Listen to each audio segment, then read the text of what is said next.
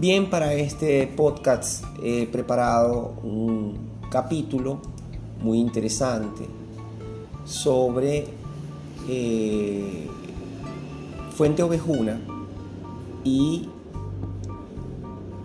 Peribáñez y el comendador de Ocaña. Es un artículo denominado El honor villano, los roles de géneros y la estratificación social en estas obras. Su autora es Zoila Clark. Y antes de comenzar quiero dejar claro, porque sé que va a resonar de una manera distinta la palabra villano en nuestra cabeza. Hay que tener claro que cuando buscamos el significado de la palabra villano, nos conseguimos con una primera aserción en donde em, se define eh, como un adjetivo masculino o femenino eh, que actúa o es capaz de actuar de forma ruin o cruel. Y luego tenemos otra que es una persona, ¿verdad? Que demuestra falta de educación o de cultura. Y esa es la que nosotros vamos a trabajar, no la ruin, no el villano de, la película de superhéroes, el villano de la villa, el villano de la aldea, el lugareño, el rústico, el vasto, el grosero, el descortés, el bajo, el ruin. El, el, ruin, pero no ruin de que soy el malvado, sino el ruin de que está, vive en un estrato por debajo de alguien que tenga nobleza. Dicho esto y explicado esto, entonces me voy a este estudio histórico literario de dos comedias de Lope de Vega que muestra de qué forma el honor y la honra evidencian roles de género diferenciados en la creación de la identidad española como nación estratificada o de castas. Dichas sociedades estratificadas siempre necesitan de un mecanismo social que resguarde la distinción de castas según los estudios sociológicos de José Antonio Marval y el análisis detallado de Américo Castro. De ahí que durante la Edad Media la inmovilidad social logre mantenerse a través de la nobleza hereditaria por designio divino. Sin embargo, al cuestionarse la infalibilidad papal durante el Renacimiento surge como consecuencia la fe en el progreso individual que origina una burguesía caracterizada por su movilidad o ascenso social. Para expandir un poco esta información vamos a citar a Walter Miñolo que dice, este gran cambio conocido como el comienzo de la edad moderna origina ciertos cambios en las instituciones que protegen el orden social jerárquico. Por un lado, la Iglesia Católica se ve obligada a adaptar su doctrina al libre albedrío dentro del plan divino. Y por otro lado, la monarquía, aparte de mantener el orden y armonía medieval, también debe hacer concesiones en cuanto a la movilidad social. Sin embargo, se conserva a los villanos y a las villanas en el campo por ser el trabajo de ambos la base de la economía del país y el matrimonio cristiano entre gente de su mismo estrato social para guardar el orden social y la pureza de sangre. Además, eh, al expulsarse a los musulmanes y judíos de la península ibérica en 1492, España quedó habitada por un gran número de soldados que lograron la reconquista, artesanos y los villanos labradores. Américo Castro afirma que España tuvo un renacimiento distinto, pues se denigran las labores ejercidas por los musulmanes, la política, el comercio, la manufactura, las ciencias y otras manifestaciones creativas. Y las de los judíos los préstamos, los negocios, las letras y otras actividades intelectuales. La ruptura de la convivencia y pugna entre cristianos, moros y judíos creó un nuevo sistema de valoraciones y desestimas sociales, fundamento del nuevo aspecto en que aparece la honra en el siglo XVI y XVII y su correlato, la opinión, para crear la identidad española como casta honrada de villanos y soldados. Tenían que resolver sus conflictos y vivir en armonía como una sola casta que tenía incluso la misión de extender el reino de los cielos en toda la tierra, como buenos hijos de Dios y de España. Juan Ignacio Gutiérrez Nieto comparte la visión que presenta Maraval. No solo afirma que la corona propicia una literatura favorable a la actividad agraria, y que por este motivo el teatro llega a contraponer el campesino al hidalgo, sino que el teatro presenta al villano rico que paga sus impuestos como portador de la honra, de honra, espejo y modelo del agricultor. Esta integración del teatro a las estrategias gubernamentales, según señala Juan María Marín, se da por el interés burgués que establece el propio Lope en su arte nuevo de hacer comedias ya que usa el tema de la honra porque era la moda lo comercial. Lope también elaboró su comedia con muchísima acción, tal y como exigía el espectador de la época, lo cual indica que el honor como virtud heredada y la honra o reputación del individuo eran vitales en el mundo barroco y tienen un trasfondo de roles de género que modelan la nueva estructura familiar de la villanía. La honra era la señal de identidad, de pertenencia a un grupo social concreto, nos dice Marín, y además el modo de recuperarla estaba reglamentado por la tradición.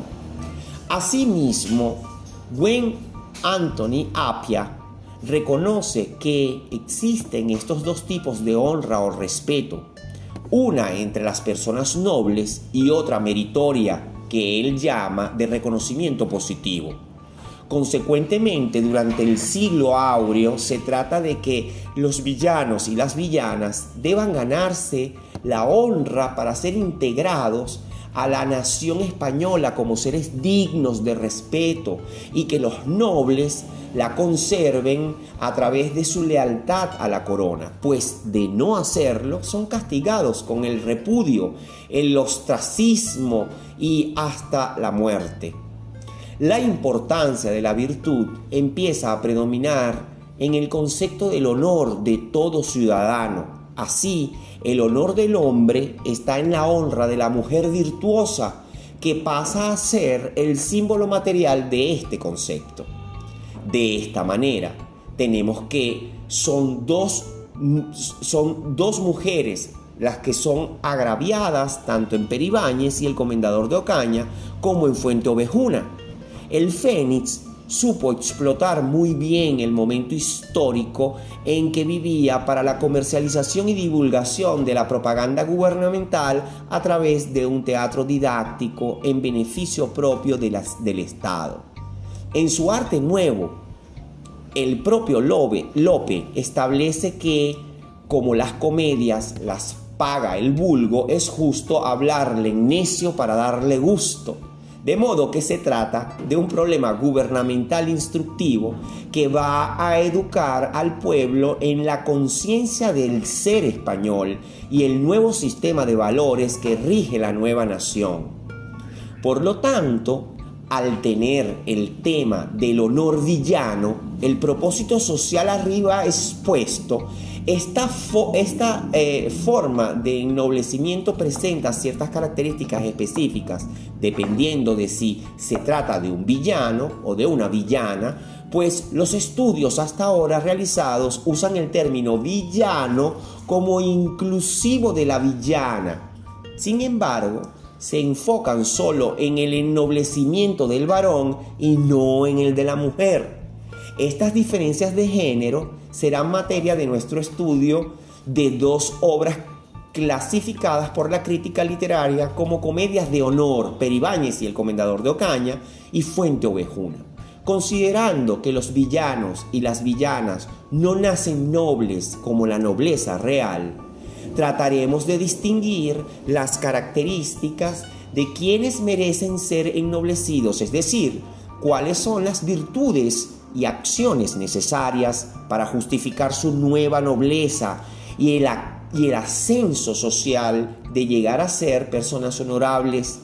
Pero los comendadores lopianos, que son nobles por herencia o por tener tierras, pierden la vida si su conducta no muestra ciertas virtudes que se establecen como rasgos del ser español. Las características del villano y de la villana honrados aparecen claramente definidas en Peribáñez y el Comendador de Ocaña desde el primer acto. El modelo del villano y de la villana son los desposados Peribáñez y Casilda. Cada uno tiene distintas formas de adquirir la honra de acuerdo a su género y dentro del matrimonio, ya que la familia es la célula básica de la organización social occidental. Observemos que desde el inicio de la ceremonia ya Casilda reclama su ascenso a noble con las siguientes palabras. Por el de serviros creo que merezco que me honréis. A lo que el cura responde, son excusadas razones, ya que el servir a los representantes de Dios, que son varones, la hacen honrada. Esta es la virtud básica de toda villana, el ser servil al Señor de quien depende su padre, hermano, esposo o apoderado. Luego el cura describe a Casilda como mi sobrina es muy sesuda y esto se podrá se pondrá a prueba cuando tenga que defender su honra y seguir siendo una noble villana.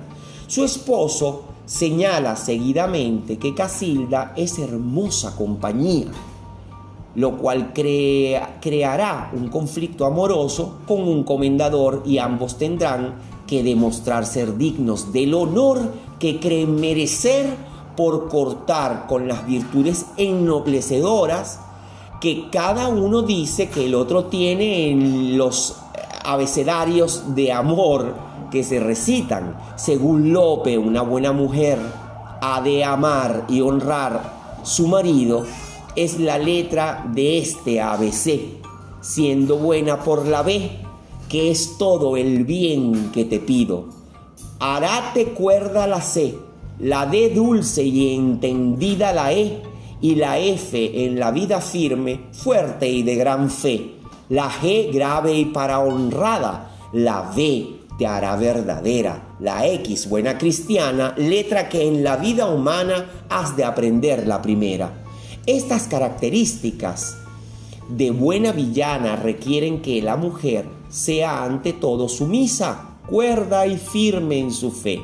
Por eso, aunque ella es libre en su albedrío de no aceptar a Dios como su Señor y por ende a su representante el rey, al rechazarlo se destruye el plan divino de amor y armonía y se pierde la paz. Así se lo repite Peribáñez al inicio y al final del poema. Del mismo modo, el abecedario del buen villano incluye respeto a su mujer y que deje de burlarse de ella para verla como compañera, así como varios sinónimos de sumisión y lealtad a sus superiores. La primera letra es A, que altanero no has de ser, por la B no me has de hacer burla para siempre ya. La C te hará compañero en mis trabajos, la D dadivoso por la fe. Por la N no serás necio, que es fuerte castigo. Por la O, solo conmigo, todas las horas tendrás. Por la P me has de hacer obras de padre, porque quererme por la Q será ponerme en la obligación que cobras por la R, regalarme, y por la S, servirme por la T tenerme firme. El noble villano deberá temer el castigo en caso de ser altanero, necio, infiel, etc. A diferencia del abecedario femenino, este enfatiza más lo que no debe ser y recuerda al varón sus obligaciones sociales. En ambos casos, el amor es importante e implica servir al amado y serle fiel, como dice Casilda, porque el amor es paz y armonía social. La idea de que los villanos han de tener amor los dignifica y ennoblece, porque el amor es siempre un sentimiento noble que dignifica y eleva al que se mueve bajo sus impulsos. Esto eh, está referido por Rodríguez Baltanás. De ahí que en Fuente Ovejuna, en el debate que tuvieran Frondoso, Barrildo y Mengo, en el primer acto, aparece este amor ennoblecedor.